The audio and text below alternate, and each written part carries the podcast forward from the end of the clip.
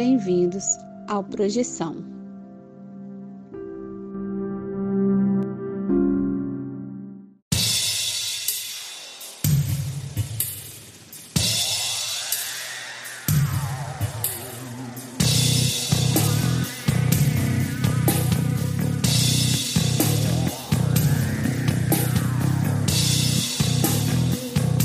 Você está escutando Projeção Podcast, a sua dose semanal de exploração psíquica interna através de sonhos lúcidos e projeções astrais.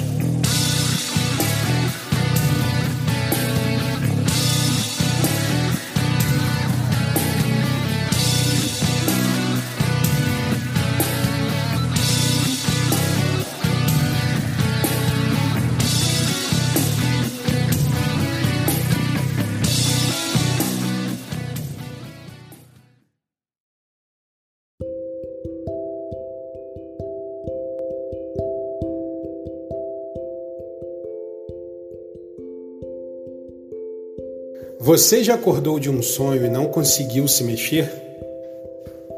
Já teve sonhos lúcidos onde você tinha total consciência de que estava em um sonho? E sonhos premonitórios? Ou a sensação de já ter estado em algum lugar nunca antes visitado? Se você tem uma dessas histórias, mande o seu relato para o Projeção Podcast e a gente pode colocar sua história no ar envie seu áudio pelo WhatsApp para o número mais um 469 964 9336. Lembre-se de dizer o seu nome, cidade e, claro, compartilhar sua experiência. Se você quiser, também podemos manter sua identidade no anonimato. O importante é contar a sua história. Venha conosco desvendar os segredos da mente humana através dos sonhos e assim melhor entender-nos como seres humanos e nossa consciência.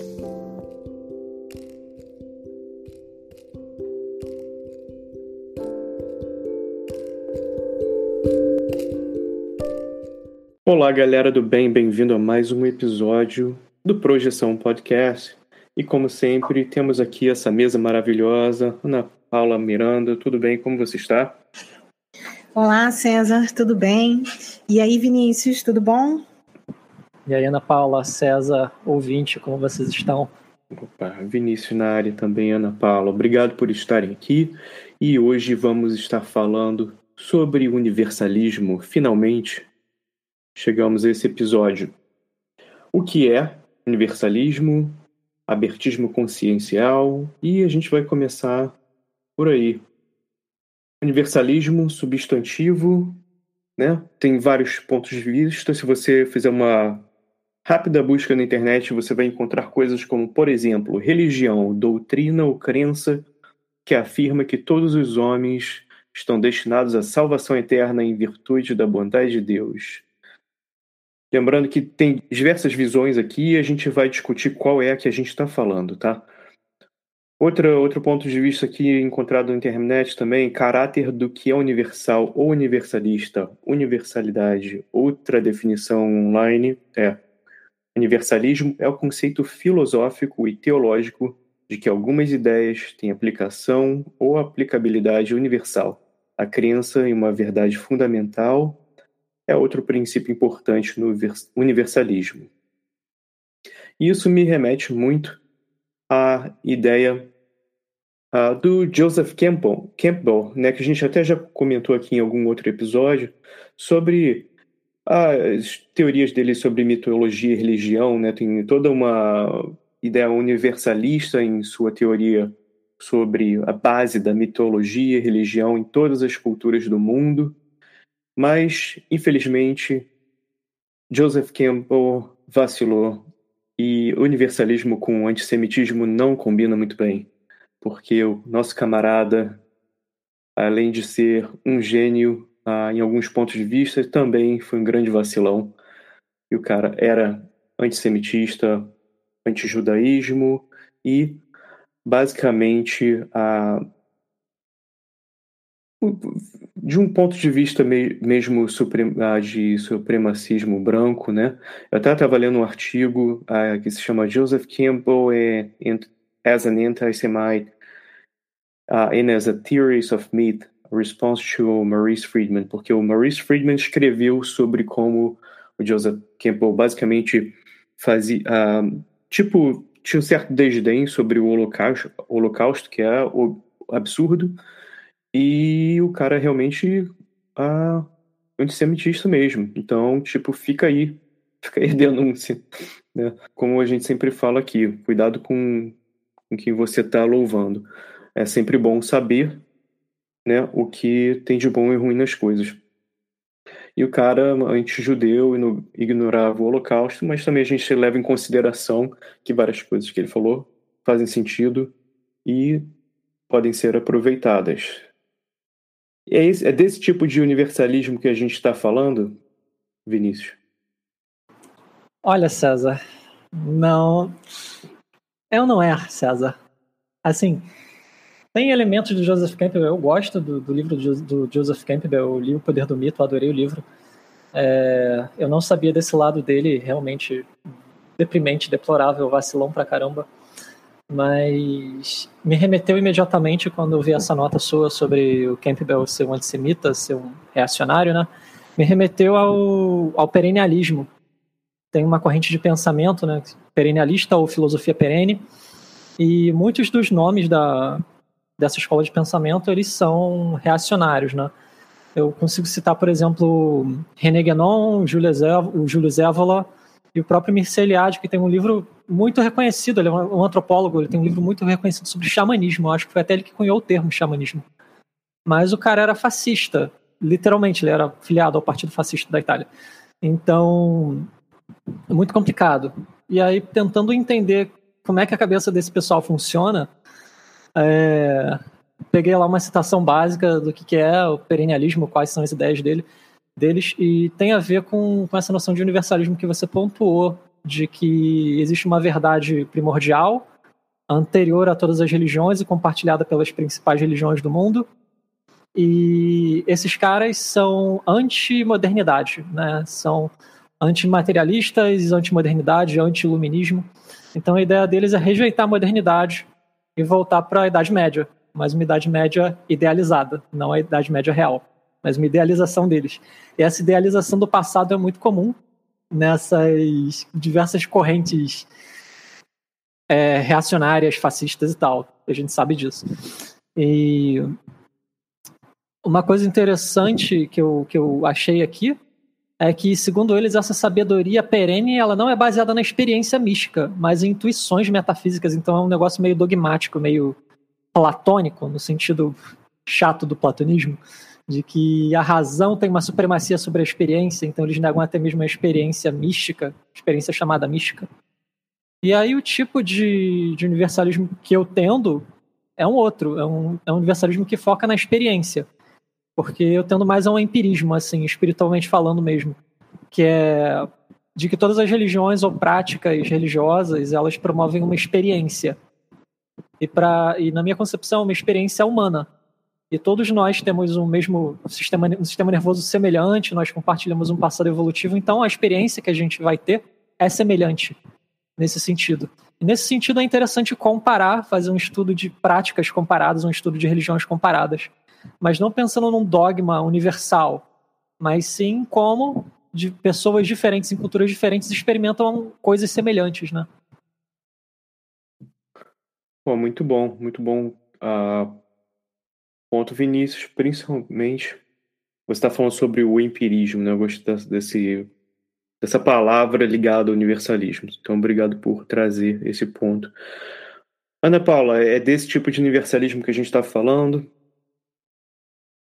É, sim, acredito que sim, tem a ver com essa questão do abertismo consciencial, que tem a ver com a questão do, da neofilia, né? De você estar tá sempre buscando algo novo. É uma tendência você ter uma simpatia de gostar das novidades, a capacidade de você realizar intencionalmente a própria vida, utilizando técnicas é, que podem ser evolutivas, existenciais, mas a questão que eu vejo da, na, na cosmoética, na ética a, cósmica, ela inclui todo mundo. Então, ela vai incluir o todas as religiões, né, dentro dessa parte do abertismo consciencial. Então, se você tiver algum tipo de preconceito em um determinado grupo, já foge aí a questão do abertismo consciencial e do universalismo. Você não, ó, todo mundo pode participar de determinada prática, menos essa galera aqui. Então, você está excluindo uma pessoa porque ela tem algo diferente,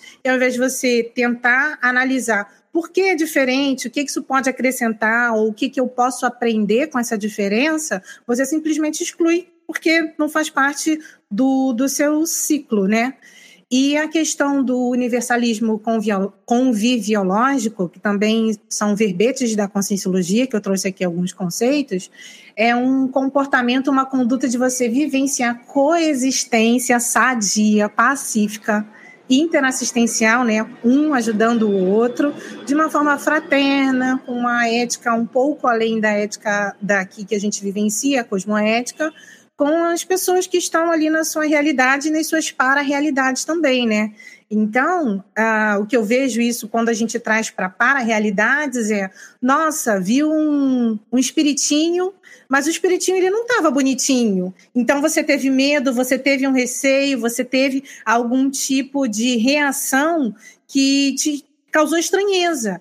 E aí, a partir dessa reação, você pode lidar de uma forma com medo, assustado, tipo, simplesmente, ah, não, sai daqui, quer, vai embora, ou você mesmo se retirar, ou você tentar ver, olha, por que, que você está diferente? Por que, que a sua forma é diferente da que eu tenho costume e aprender com aquela diferença ali que eu vejo.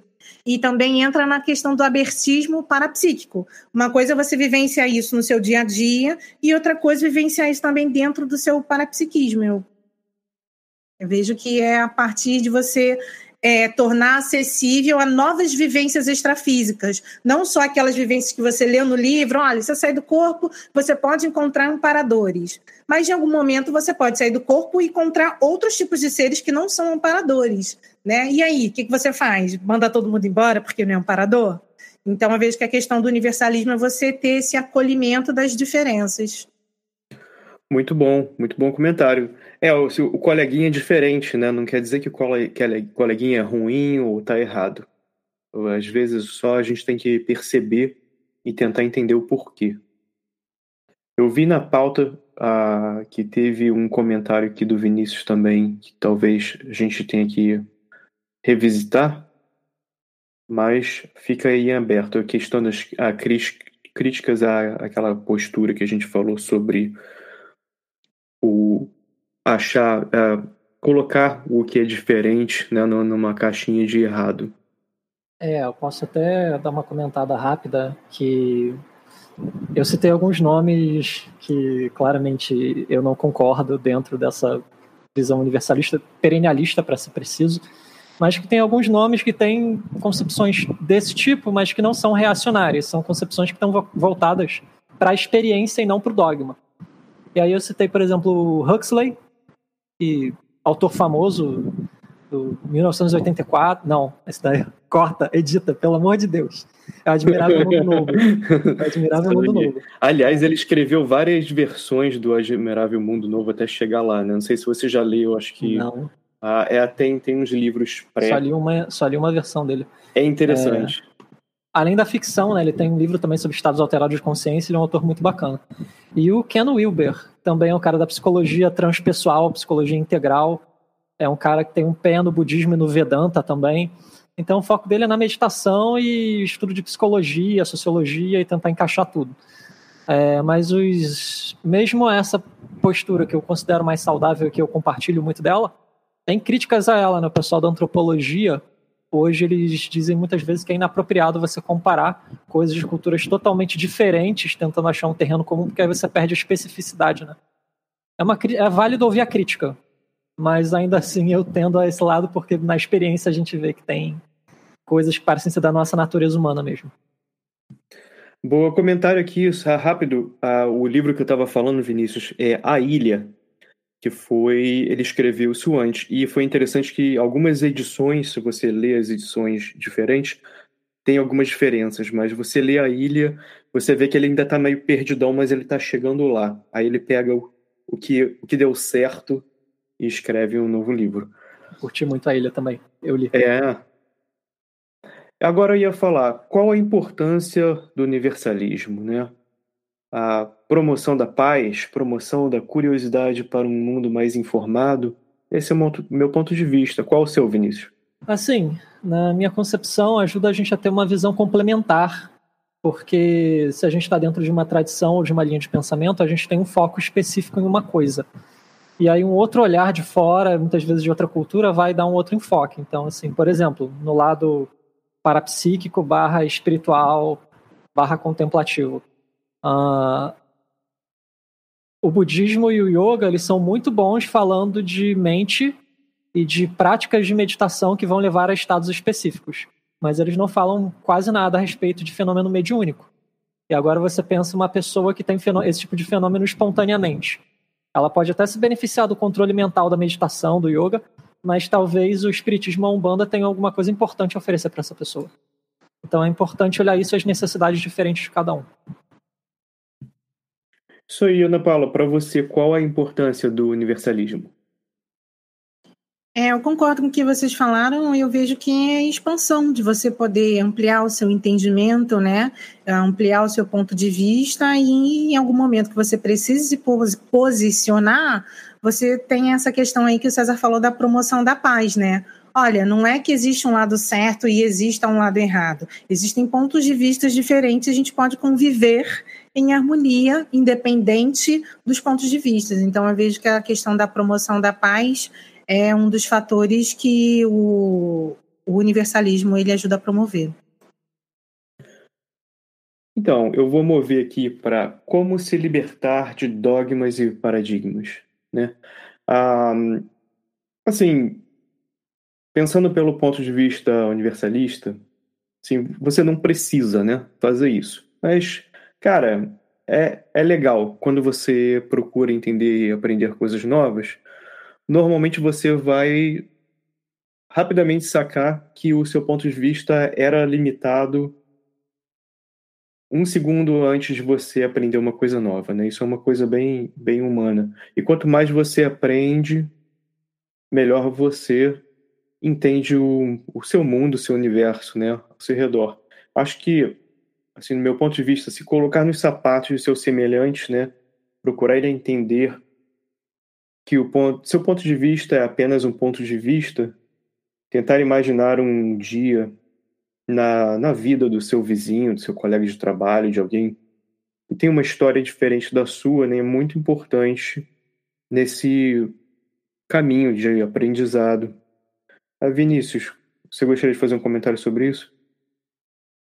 Eu acho que para se libertar de dogmas e paradigmas dentro do possível, a gente sempre tem que estar tá de olho aberto, porque às vezes a gente acha que a gente é super desconstruído e não é. Então a gente sempre tem pressupostos, é bom a gente analisar quais os nossos pressupostos, né? É, eu acho que estudar, eu sou muito fã da curiosidade, eu acho que ter curiosidade para entender outras culturas, outras práticas, outras tradições, e dentro da possibilidade de cada um se abrir a experiência eventual que seja, de experimentar outra coisa, de experimentar algo que está fora do que você já está acostumado. E se você puder, até praticar um pouco sistematicamente para estudar, para entender, para ver o que, que aquilo pode te trazer.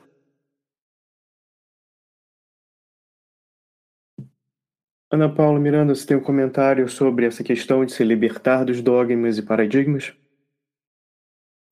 É, você falou né, de calçar o sapato do outro. Eu achei isso que é, realmente a questão da empatia.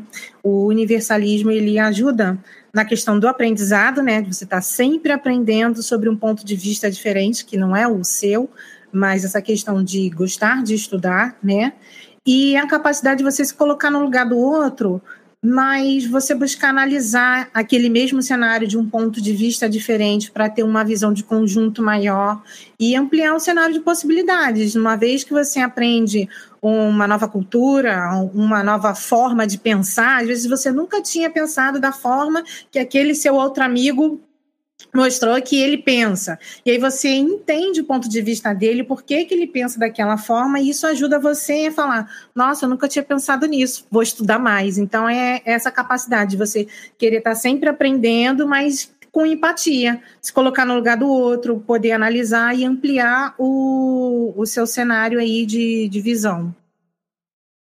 É interessante que até assim a gente vê isso na, na vida, né? A questão de comunicação, por exemplo, uma mesma palavra numa mesma língua, mas em países diferentes vai querer dizer outra coisa. Então, se você trans, traduzir essas ideias para outra língua, outra cultura, culturalmente naquele lugar, aquela mesma palavra que até quer dizer na sua base a mesma coisa, pode ser utilizada de diversas formas, né? A gente vê isso por exemplo, até com questão de regionalidade, ou regionalismo ou, ou barrismo, às vezes você está, por exemplo, um, cresci no Rio, mas de repente você vai para uma parte da cidade e de repente a mesma palavra é utilizada né, de uma forma completamente diferente e nem é, e nem é muito vista assim a, como uma coisa que é fora do dicionário, só né, uma nuance ali, de repente, local. E imagina isso aí num universo de possibilidade né, que a gente tem, tem falado aqui.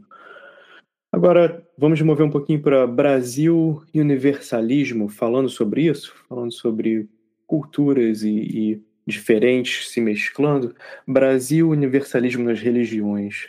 Vinícius, comentários sobre isso. Só uma provocação rapidamente. Vocês acham que o Brasil é universalista naturalmente? Não, é, é foi forçado a ser, a ser universalista, né? É, não acho também não. Inclusive tem muita questão assim. Eu sou carioca, moro no Nordeste, então tem aqui muita coisa do orgulho de ser nor nordestino, né? Em contrapartida, eu sou filha de gaúcho. Então também tenho o orgulho de ser gaúcho, essa coisa do sul, e eu vejo que as duas coisas são é, esse orgulho são semelhantes à forma com que eles se posicionam, só que usam elementos completamente diferentes. O que é o orgulho de ser nordestino e o que é o orgulho de ser gaúcho, né? Então eu vejo que o posicionamento é o orgulho, mas as características que eles utilizam são diferentes e aí tem os embates. Eu vejo que tem essa dificuldade aí do, do bairrismo que vejo que dificulta um pouco a união, né, do universalismo. Você está dizendo que você não, não usa camisa de futebol para representar o seu país? Sacanagem. Então, eu, é isso aí, cara. Essa coisa que a Ana Paula falou é muito boa. Por quê? Eu vejo muito isso, né? Aquela coisa, você tem orgulho de se separar em um grupo. Tudo bem, tem as coisas legais ali culturalmente. Eu não sou contra isso, não. Acho que tem mais aqui desfrutar e, e, passar né, a informação até legal. Por isso, e isso que eu estou falando, a questão é aprender mais sobre a outra e não a querer se separar do, de outros grupos para dizer que você é melhor. Não, não tem nada a ver. Eu já vi gente falando isso sobre a, por exemplo, um camarada meu, não vou falar qual país, mas um camarada comentou assim, qual é a melhor comida do mundo? Aí, tipo, eu falei, Pô, depende, né? Qual seu gosto? Pode ser qualquer uma, pô. Aí o cara, não, a melhor é do meu país. É tipo, pô, cara, claro que não. Pra você, né? Tipo, a melhor comida deve ser da tua mãe, da sua avó, deve ser muito boa para você. Mas isso não quer dizer nada, né? É quando vem esse lance de qual é o melhor do mundo, cara, isso é muito subjetivo. Não tem como, né? Agora. Tem um. Eu falo só um detalhe: que aqui em Recife ah. tem uma coisa que todo mundo fala que sempre tem algum, alguma característica aqui de Recife que eles falam ou são o maior, ou o melhor, ou o primeiro. Então, ah, o maior shopping da América Latina, o primeiro. Então é engraçado esse, essa forma de se posicionar também se coloca à frente de alguma coisa que às vezes nem é tão importante assim. o maior não é Itu? Né? É, vivi muitos anos no Texas, tudo lá é maior, tudo, tudo grande no Texas. É tipo. É. Tá, na tua cabeça, né? No teu estado, tipo. É isso. E. Eu fiz essa provocação. Para uma cortar, fiz essa provocação só porque às vezes a gente pensa. Ah, o Brasil naturalmente miscigenado, ah, o Brasil multicultural, ah, o Brasil é tolerante. Sendo que não, né? Não necessariamente. É por causa daquela instituição tradicional do Brasil, que é o católico praticante que vai na missa todo final de semana e aí de vez em quando quando ele precisa de alguma coisa diferenciada ele vai no terreiro. E aí pelo sim, pelo não, ele reza por todos os santos e para todos os orixás e pede ajuda para a falecida avó no centro kardecista, então no, pelo bem pelo mal tenta com todo com todo mundo, né? Mas Cara, e é interessante, né? Porque esse ponto aí, Vinícius, que é essa problemática. O católico tradicional que vai no terreiro é a coisa mais emblemática, assim, dessa ideia de universalismo nas religiões no Brasil. Mas é tipo. É tão problemático quanto também é legal, né? E tem esse. A gente divide o nosso coração no meio um pouquinho. E, tipo, se você vai em outros países onde as pessoas são mais. Ah, focadas em uma coisa só, né? Falar assim, para não dizer uma coisa mais negativa. Ah. É, uma, uma coisa que eu percebo disso aí, que o Vinícius falou, é que tem muitas pessoas que se posicionam católicos, que frequentam os, os terreiros de Umbanda, vamos dizer assim, né, outros tipos de religiões que utilizam essa questão de multidimensionalidade para comunicação, é, e eles têm vergonha de dizer que são da Umbanda, do Candomblé, desse tipo de religião. Por quê? Porque eles sofrem represália, sofrem preconceito e é muito mais fácil falar: ah, não, eu sou católico não praticante. Você ouve a pessoa falar que é católico não praticante, mas ela pratica outra religião. E isso daí eu vejo que é o medo de sofrer uma represália por ser de é, se posicionar a favor de uma religião que não é muito bem vista, né? Ou que sofre preconceito da, da maioria aí. Concordo totalmente. Eu não acho que seja ruim o cara ir em todos os lugares, não, querer, sei lá, experimentar tudo, não. E respeitando devidamente, né? É, eu acho isso bacana, mas é, eu concordo com a Ana Paula, que a questão é o cara vai lá, só que ele não assume, então aquilo ainda é tabu de certa forma, né? Como eu vi que tem sido em Cuba, pelo que eu vi que as religiões neopentecostais estão se espalhando lá. E aí a galera é, da religião tradicional, santeria, se eu não me engano, desculpa gente se eu estiver falando besteira, mas uma religião de matriz afro que tem também em Cuba e a galera pratica, tem a parafernália toda em casa, mas fica guardado no armário, só quando não tem ninguém em casa para ver. Pô, o que mais acontecia da, durante a repressão no Brasil, quer dizer, não, não a, a Tá acontecendo agora, quer dizer, que eu estou dizendo, né? nunca aconteceu agora, foi no passado. Ah, ela tinha muito disso, né? As pessoas. Ah, existiu, porque não se fala muito nisso, mas se você for procurar historicamente, houve muita repressão, ah, principalmente contra religiões afro-brasileiras. E a galera, e era isso aí, a galera católica estava indo lá no terreiro, mas na hora de apontar o dedo e mandar né, os militares entrarem lá e quebrarem tudo, os caras faziam por me até por medo de serem atacados, né? Aí o cara lá, o bandista era o comunista, podia ser destruído, né? E felizmente a gente vê isso aí no mundo inteiro e é, é muito triste, né? Em vez é de abrir do, do, inimigo comum, né? Sempre isso. Pô, Pode expiatório. É. Aí a gente pode falar um pouquinho das outras coisas. Aqui eu ia até comentar assim, eu me vejo assim, o católico espírita com dois pés na Umbanda, indo para Vedanta, Yoga, cantando mantra, com batidão do Olodum. Né, essa é a minha versão de ser brasileiro. Ana Paula. A... Eu ri alto cinco vezes com esse negócio de batidão do Olodum. É, é muito maneiro. Uma vez eu não sei que eu estava conversando com algum conhecido na universidade uma vez e o camarada era indiano, ele falou: "Ah, é, eu já vi música brasileira". Eu falei: "Qual?". Aí ele: "Ah, não sei". Aí ele ficou meio assim, eu falei: Aí a gente tava conversando sobre mantra, ele falou: é, "Eram mantras do Brasil, mas era diferente". Eu falei: "Ah, é, pode crer. Tem tipo Homens de Bem, aí tem aquele batidão do Lodum". Eu falei: é, "Pode crer, é diferentão". Eu falei: "É, é, tem a ver com carnaval". E o cara falou: "É, é muito diferente a bateria". Mas é isso aí. Continuando, efeitos do universalismo nas projeções. Vinícius, a mesa sua. Vocês concordam que toda experiência é nossa subjetiva? Sim. Sim. Acordado, inclusive, né, na vigília. Pô, é. Então, Sim. É, então os nossos paradigmas, os nossos pressupostos influenciam como a gente está percebendo, é o nosso filtro de percepção. Então imagina numa experiência ainda mais subjetiva, que é a experiência fora do corpo, ou os sonhos lúcidos, ou ambas.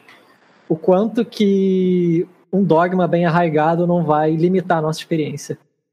Então, o universalismo eu acho que ele proporcionaria esse afrouxamento do, do condicionamento, e tanto para sua percepção quanto para sua interpretação depois da experiência, né?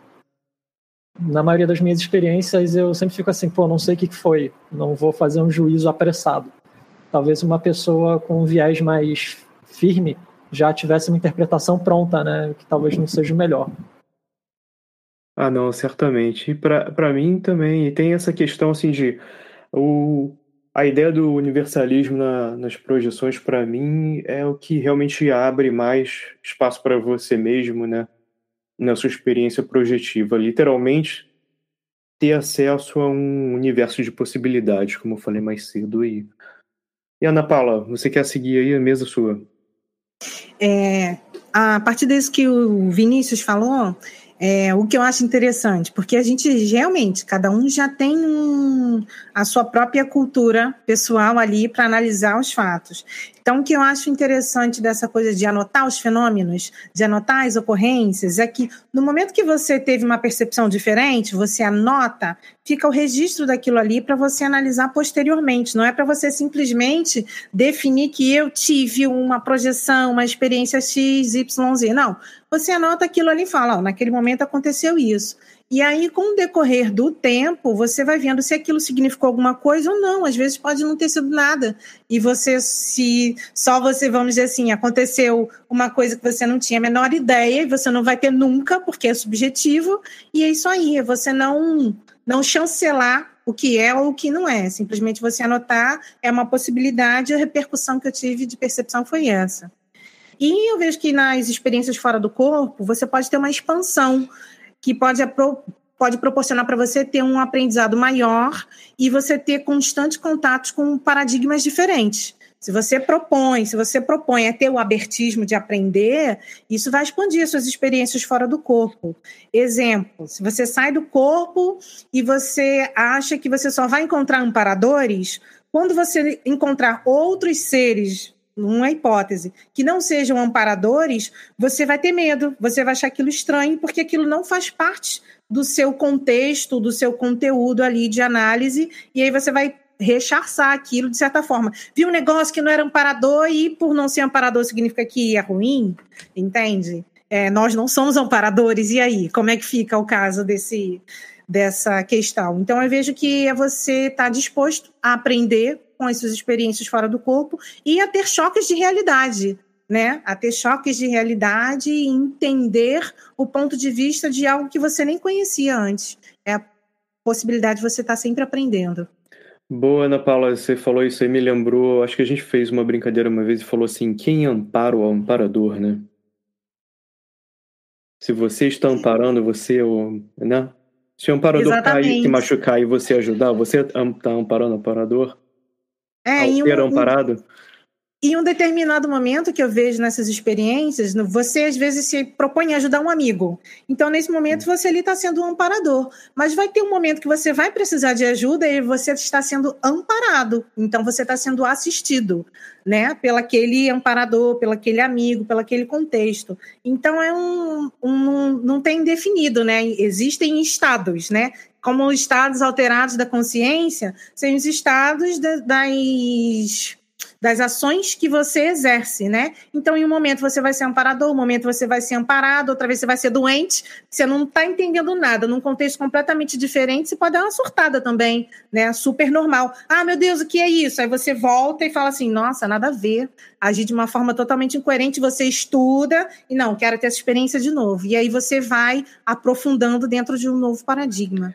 Isso que, que a gente está fazendo aqui, vocês concordariam que a gente está fazendo um exercício mental positivo para se libertar de um possível dogma?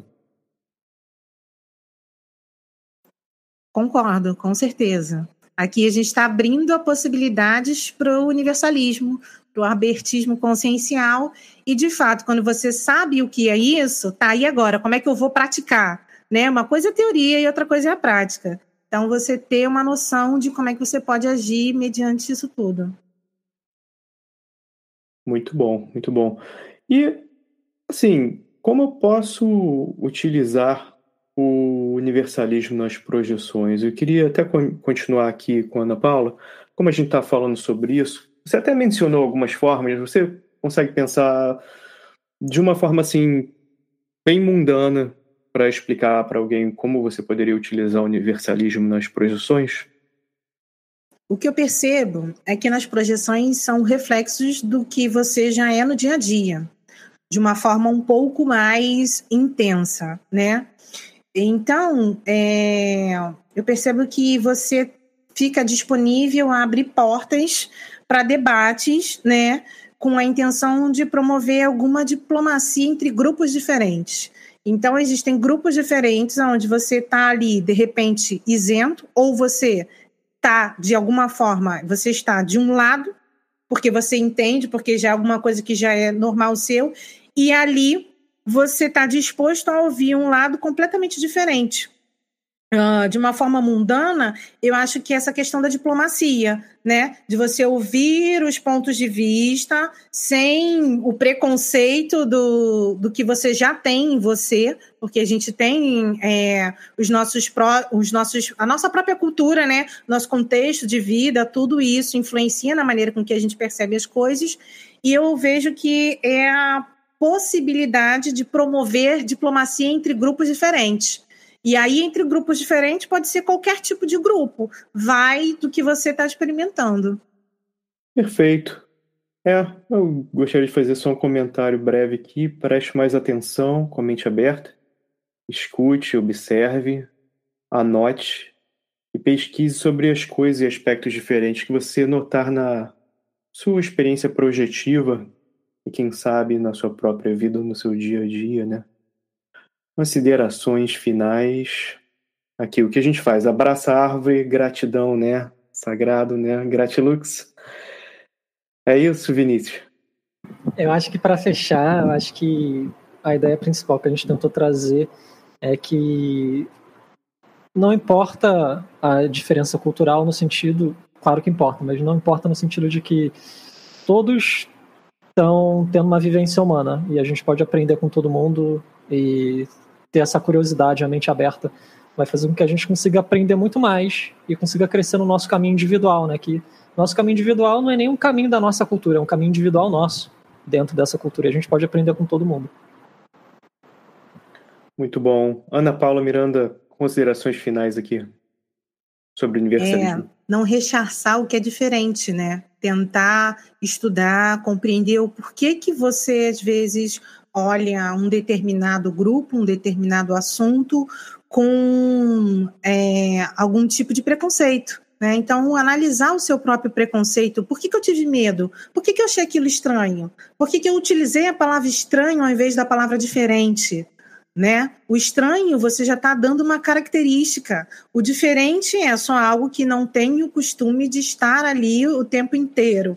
Então, como que você avalia os seus próprios preconceitos e o quanto você está aberto a analisar outros pontos de vista e, e mudar de ideia se você tiver interesse? Ou acolher mais ideias diferentes. Isso aí. Então, fica aí essa mensagem. Seja equilibrado, e justo quando uma situação se apresentar para você? Você está agindo apenas pelo seu viés ao julgar algo ou alguém? A pergunta. Provavelmente sim. Leve isso em consideração, escute as pessoas, leia mais sobre os outros pontos de vista e seja bom, como ET disse lá pro Elliot no filme do Spielberg. E eu até gosto de fazer isso aqui, é o seguinte, eu gosto de brincar, algumas dessas brincadeiras de abraçar árvore e tal, que eu falei, gratilux, eu tô brincando comigo mesmo. Então fica aí também um exercício legal mental para você, ouvinte que de repente tá aí me julgando e não entendeu que eu tô rindo de mim mesmo e tô achando que talvez eu não, não seja o dono da verdade, mas também é bom ter outro ponto de vista. Muito bom, muito obrigado Vinícius e Ana Paula por mais uma vez estarem aqui. E para você que ficou até aqui, continue viajando para encontrar a si mesmo.